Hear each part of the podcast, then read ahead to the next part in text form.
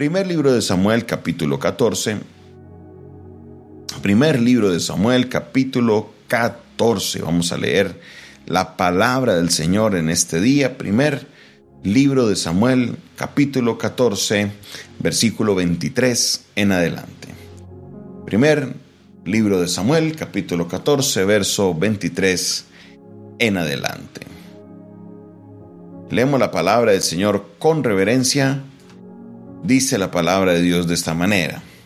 Así salvó Jehová a Israel aquel día, y llegó la batalla hasta Bet Aben. Pero los hombres de Israel fueron puestos en apuro aquel día, porque Saúl había juramentado al pueblo diciendo, cualquiera que coma pan antes de caer la noche, antes que haya tomado venganza de mis enemigos, sea maldito y el pueblo no había probado pan.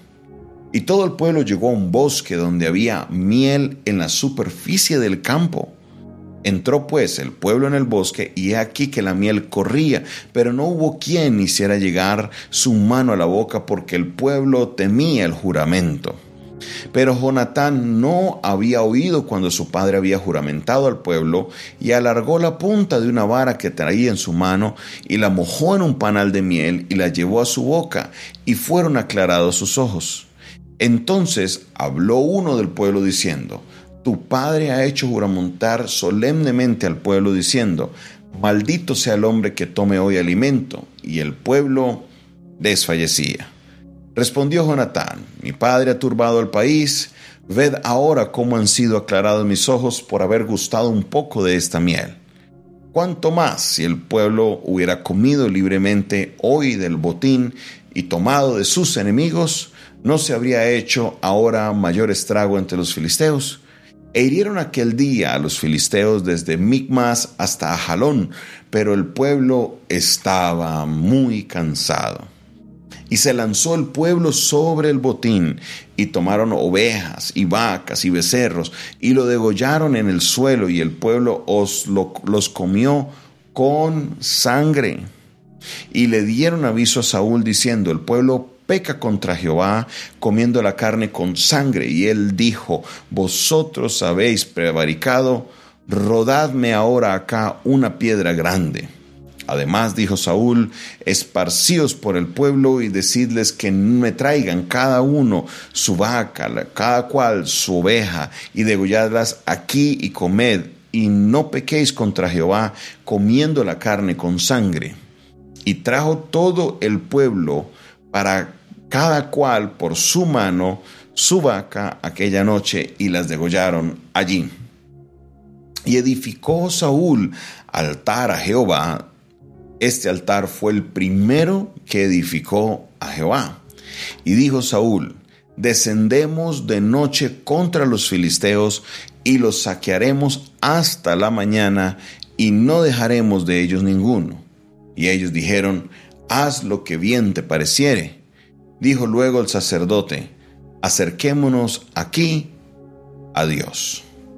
Vamos hacer una pausa en este momento porque estamos viendo una escena súper interesante. La escena arranca con una estampida, con un, ataque, de eh, los filisteos, no un ataque, es una amenaza de batalla a los filisteos que estaban en un lugar y querían continuar tomando las tierras de los israelitas, uno de los filisteos, perdón, de los enemigos acérrimos de los eh, israelitas eran estos filisteos. Y entonces vino Dios y utilizó a Jonatán para acercarse a los que estaban en el campamento. Dios causó confusión entre ellos, se causa una matanza, se confunden entre ellos, se matan los unos a los otros y así ellos salen huyendo, salen corriendo.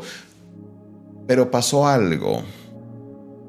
No todo fue como tan alegre, no todo fue como que tan color de rosa. ¿Por qué? Porque Saúl había emitido unas palabras estas palabras eran unas palabras donde él maldecía a cualquier persona del pueblo que hubiera probado alimento sin haber llegado la venganza de los enemigos de Saúl. Cualquiera que hubiera probado alimento. Entonces, lo curioso es que ellos van cruzando por un bosque, están en un lugar, una parte donde hay miel de abeja por todo lado. Dice que la miel corría, estaba por encima, la miel fluía, pero nadie la tocaba porque estaban asustados, porque se había amenazado con que serían malditos. El mismo rey había dicho esto. Pero llega Jonatán y estira un palo que tiene en la mano, una vara, y agarra miel de abeja y la come y sus ojos fueron aclarados. Recibió fuerza porque en este momento el pueblo estaba débil, el pueblo estaba cansado, el pueblo estaba dolido. Y en ese momento se le abren los ojos a Jonatán y es cuando él puede irse a empezar este, este, este ataque hacia los filisteos de parte de Dios. El pueblo le dice a Jonatán, Jonatán, tu papá dijo lo siguiente, hizo este juramento. Y Jonatán dice, qué pena, pero yo no sabía, pero mire, menos mal comí eso porque mire cómo se me aclararon los ojos. Oiga, y se empieza un problema muy, muy, muy serio. Se empieza un problema el cual Saúl tiene que enfrentarlo más tarde, pero mire que aquí hay un dato importante, aquí hay un dato importante. ¿Por qué? Lo primero que sucede es que el pueblo, cuando ve el botín, porque ya los filisteos son derrotados, ellos se lanzan sobre eso y agarran de todo. Y lo que hacen es coger a los animales, degollarlos allá donde los encuentran y del desespero del hambre no le sacan la sangre a los animales como deberían ellos hacerlo normalmente, sino que agarran con sangre con lo que sea y se comen la carne. Y esto llega a oídos de Saúl, ¿por qué? Porque la ley le prohibía claramente a los israelitas comer con sangre. Y Saúl entendía que esta victoria venía de parte de Dios y resulta que el pueblo ahora prevaricaba contra este Dios que les había dado la victoria. Qué situación tan difícil. Saúl empieza y le dice, bueno, cada uno traiga sus vacas acá, las degollamos acá y las vamos a comer, pero sin la sangre para que así no pequemos contra Dios. Pero quiero que usted lea el siguiente versículo y aprenda este detalle importante. Porque es un texto que si no entendemos este punto es donde realmente nos vamos a confundir. Versículo 35 dice, y edificó Saúl altar a Jehová. Este altar fue el primero que edificó a Jehová. Este altar fue el primero que edificó a Jehová. Saúl había empezado su reinado, ya iba en su segunda batalla, en su segunda victoria, y ¿sabe qué sucede? Apenas ahora Saúl viene a construir un altar a Dios. Y es cuando el sacerdote le dice, acerquémonos a Jehová.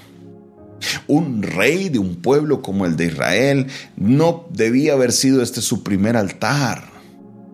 Debía haber sido ya muchos de los altares que le hubiera hecho, pero el primero a estas alturas del camino nos muestra algo y era que el sacerdote, perdón, el rey o el ser humano levantaba altar en un punto donde tenía o quería tener un encuentro con Dios.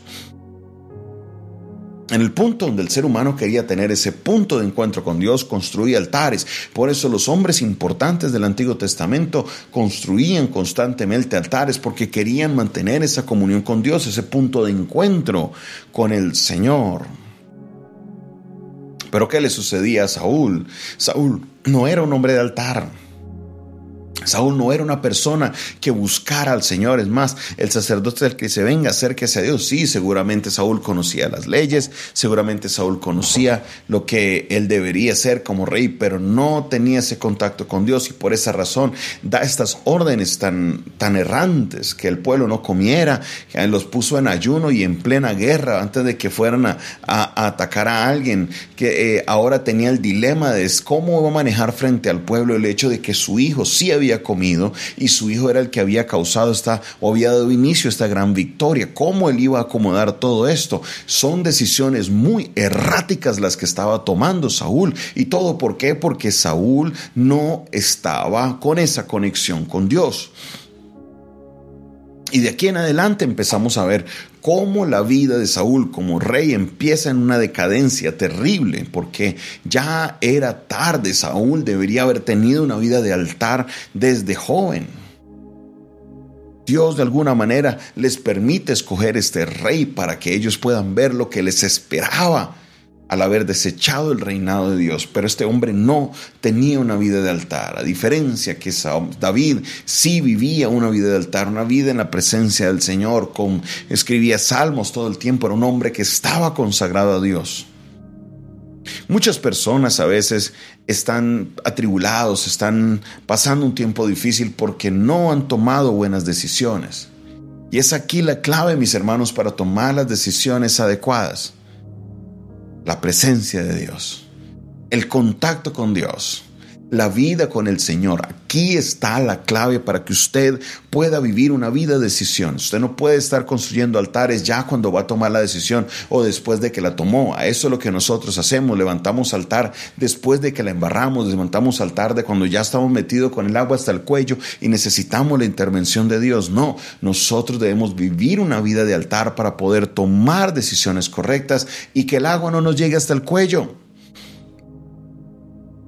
Si Saúl fuera a cumplir su juramento, tendría que matar a su propio hijo, porque era lo que se estaba hablando. Pero no estaba dirigido por Dios, no sabía lo que estaba diciendo, tomaba decisiones de sus emociones y muchos de nosotros pasamos por situaciones como esas. Queremos hacer las cosas a nuestra manera, pero la realidad es que vivimos una vida lejos del altar. Mi hermano y mi hermana, Construye altar para Jehová, hazlo constantemente, acércate al altar, vive una vida de altar y verás que vivirás una vida de mejores decisiones, una vida de victoria, una vida en la cual Dios se va a glorificar en tu vida. Padre Celestial, en esta hora, Señor, nos acercamos delante de tu altar.